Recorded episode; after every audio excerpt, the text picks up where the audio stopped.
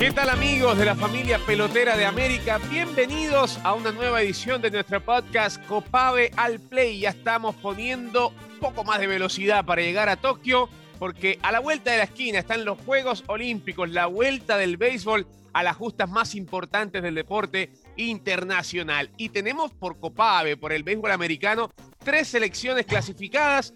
Una de ellas es la República Dominicana que consiguió el tiquete en el clasificatorio final de Puebla. Y ahí está nuestro invitado, presidente Juan Núñez, el presidente, por supuesto, de la Federación Dominicana de Béisbol. Le damos la bienvenida, Juan, a este espacio y con las felicitaciones por alcanzar ese último boleto a Tokio. ¿Cómo le va? Muchas gracias, muchas gracias a todos ustedes. Eh, yo sé que todo el mundo estaba esperando, bueno, que por fin la República Dominicana estuviera en unos Juegos Olímpicos. Aquí estaremos, ahí estaremos, representando a la República Dominicana, claro está, al Caribe, a Latinoamérica y a toda América. Estamos en eso y, gracias, gracias por la felicitación. ¿Cómo fue eh, eh, la, digamos, ese momento de efervescencia, de, de éxtasis, cuando cae el último out en ese partido tremendo contra Venezuela? ¿Cómo, ¿Cómo fue la reacción? ¿Qué fue lo primero que se vino por su cabeza? La reacción de la federación. Queremos saberlo. Bueno, de entrada nos llegó a la mente Tito Pereira, nuestro presidente de siempre. Lloramos porque entendíamos eh, y entendemos lo que significaba para Tito ese, ese, ese logro, ¿verdad? Ese triunfo de, de por fin conseguir el sueño olímpico y toda la República Dominicana en éxtasis, toda la República Dominicana pues complacida. Eh, te digo que fue un juego bien visto en la República Dominicana. Eh, más del 50% de los dominicanos eh, vieron en, vivo este partido y bueno, la alegría estalló por, por toda la República Dominicana. ¿Cómo fue ese proceso de, armar el equipo? Porque bueno, Héctor Bohr al principio no era el manager, eh, se termina quedando con el equipo, se puede armar un buen roster sabiendo que los grandes ligas no iban a estar, pero se podía contar con aquellos que estaban en ligas menores, contratos en torneos invernales. ¿Cómo fue todo el proceso para consolidar a esta familia? Porque se logró, y lo que alcanzamos a ver nosotros desde acá, es que se logró consolidar un equipo y una familia en sí. Sí, sí, mira, el, el, talento siempre ha estado en el, en el béisbol dominicano. Nuestros eh, jugadores siempre han estado ahí. Lo que pasa es que, como decía la Federación de Béisbol por muchos años, faltaban los recursos económicos y faltaba el apoyo moral, eh, sobre todo. Se juntaron todas estas cosas a partir de octubre del 2017, cuando se creó Pro Béisbol, que un grupo de empresarios eh, se dispusieron a, trabajar para el sueño olímpico conjuntamente con la Federación Dominicana de Béisbol, eh, el Comité Olímpico Dominicano, el gobierno y también la Liga de Invierno, todos eh, eh, involucrados en una sola familia y desde ahí empezó todo. Y entonces empezamos a ver los talentos que, que teníamos. Debo decirte que más del 50% de los jugadores de ese plantel que consiguió el logro olímpico, el sueño olímpico, eh, son jugadores sin contratos, jugadores que están en la República Dominicana. Y ese y es, ha, sido la teoría de la Federación de Béisbol. Nosotros siempre hemos tenido muy, muy buenos eh, jugadores. Nosotros somos eh, exportadores de, de, buenos talentos, no tan solo al béisbol organizado de los Estados Unidos, donde tenemos la mayor cantidad de peloteros en grandes ligas y la mayor cantidad de peloteros en las ligas menores eh, de un país fuera de los Estados Unidos. Pero también nosotros tenemos eh, cantidad de peloteros en Japón, en China, en Corea, en México, en Colombia, en Nicaragua, en, Italia, en Australia, hasta en Israel. Tenemos bastante peloteros. Pero aquí en la República Dominicana quedan muchos que no es porque no tengan el talento y se demostró. Sí, completamente. La verdad que se, logró armar un tremendo equipo bien sólido, porque, a ver, el objetivo en un principio, Juan, era pelear en el clasificatorio de las Américas con Estados Unidos, con Canadá misma, o ya se pensaba de que por ahí estaba muy fuerte el equipo norteamericano y que un segundo lugar para pelear el clasificatorio final podría ser la, jugada. ¿Cómo se planificó eso? Bueno, nosotros fuimos a ganar, fuimos a ganar. Eh, incluso eh, el juego con Estados Unidos lo peleamos. Eh, nos faltaron algunas que otras cosas, una jugada que fallamos, por pequeñeces no ganamos ese juego a, Estados Unidos, pero nosotros fuimos a ganarlo. Eh, no se pudo y entonces pues no, no pensamos, repensamos, eh, cambiamos los objetivos y nos fuimos al repechaje.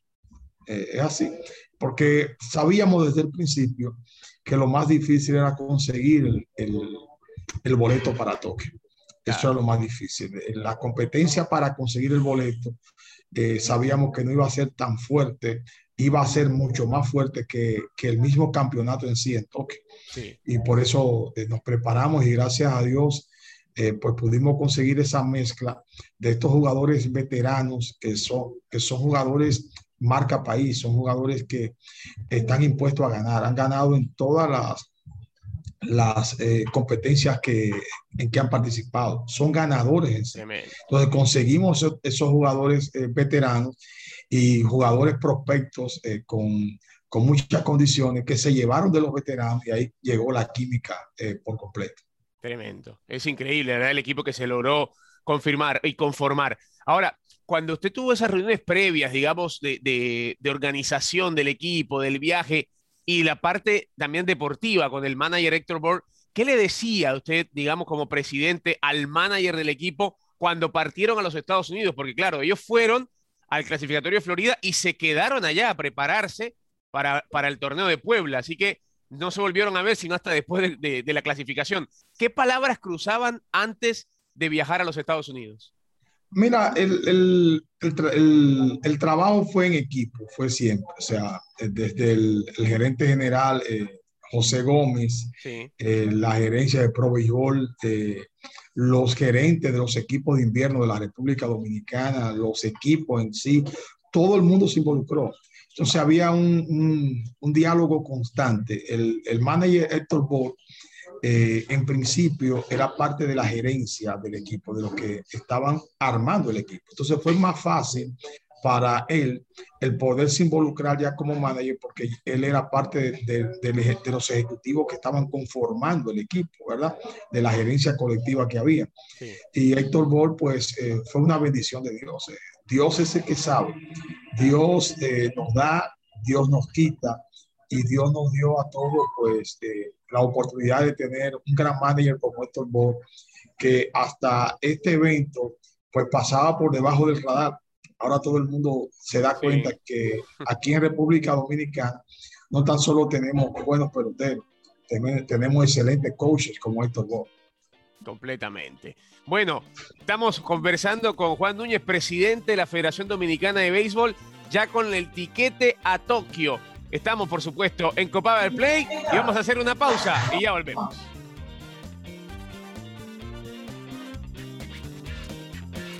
Síguenos en nuestras redes sociales de Copave Oficial para que te enteres de todo lo que pasa en nuestro béisbol de América. Familia de béisbol panamericano, estamos en Copave al Play.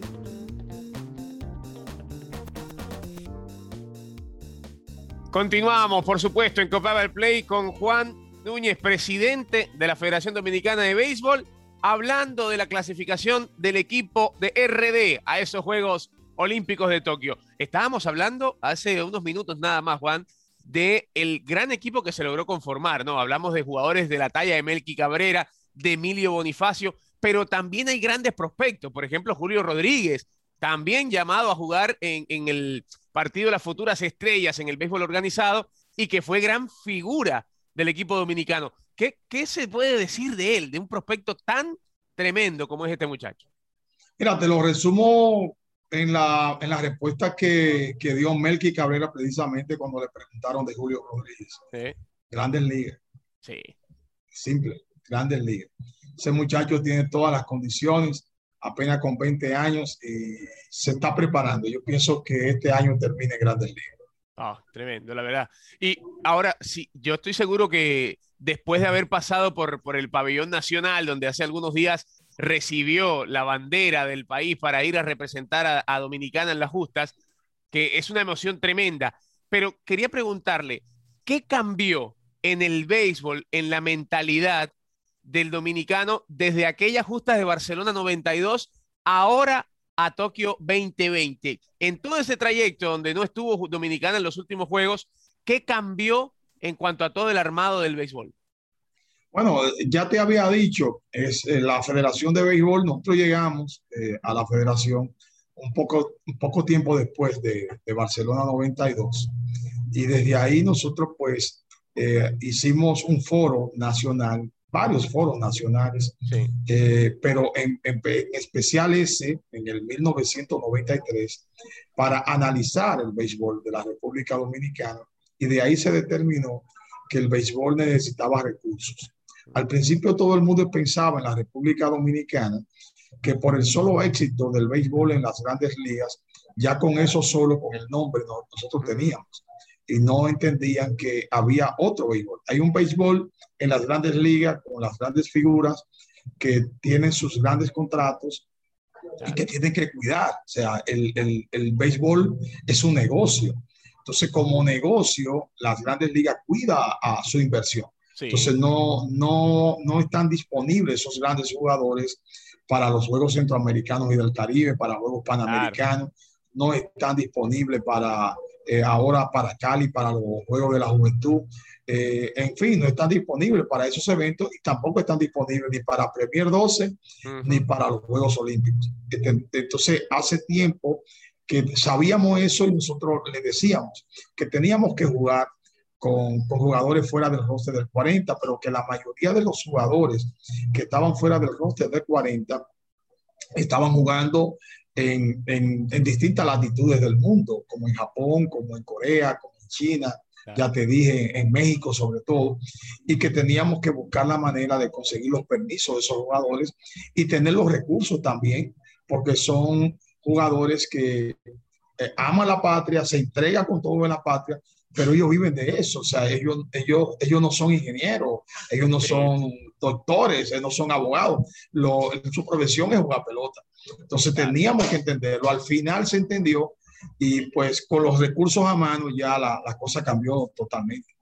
Qué bueno, como que pasó de ser algo muy tomado a lo amateur a profesionalizarlo de una manera muy seria, ¿no, Juan? Así es, así es. Eh, no es lo mismo cuando tú tenías jugadores amateurs que tú le dabas una dieta de 5 o 10 dólares diarios, no había problema, un, un sueldito mensual, a tener jugadores eh, de, de, grandes ligas. Estamos hablando de que ahí en ese equipo tenemos varios millonarios. Claro. Bueno, y ya pensando en, en, Tokio 2020, estas justas que estaban listas para el año pasado, pero por toda la pandemia que el mundo sufrió, se trasladaron a esta fecha y que bueno, ya está Dominicana clasificada. ¿Cómo se está eh, preparando el camino a, al primer partido, al debut desde lo organizacional y también en lo deportivo? El equipo se está concentrando, va a concentrar a partir de alguno de estos días, va a viajar. ¿Cómo va a ser todo este momento?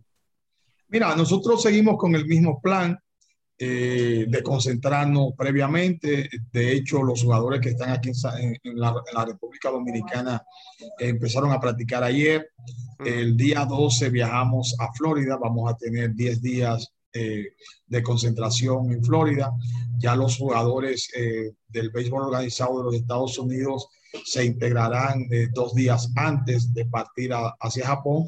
Y, el día 22, si Dios permite, estaremos ya en Japón vamos a, jugar, a practicar en Japón y ver si podemos tener un par de juegos de fogueo antes del, del juego inicial con Japón.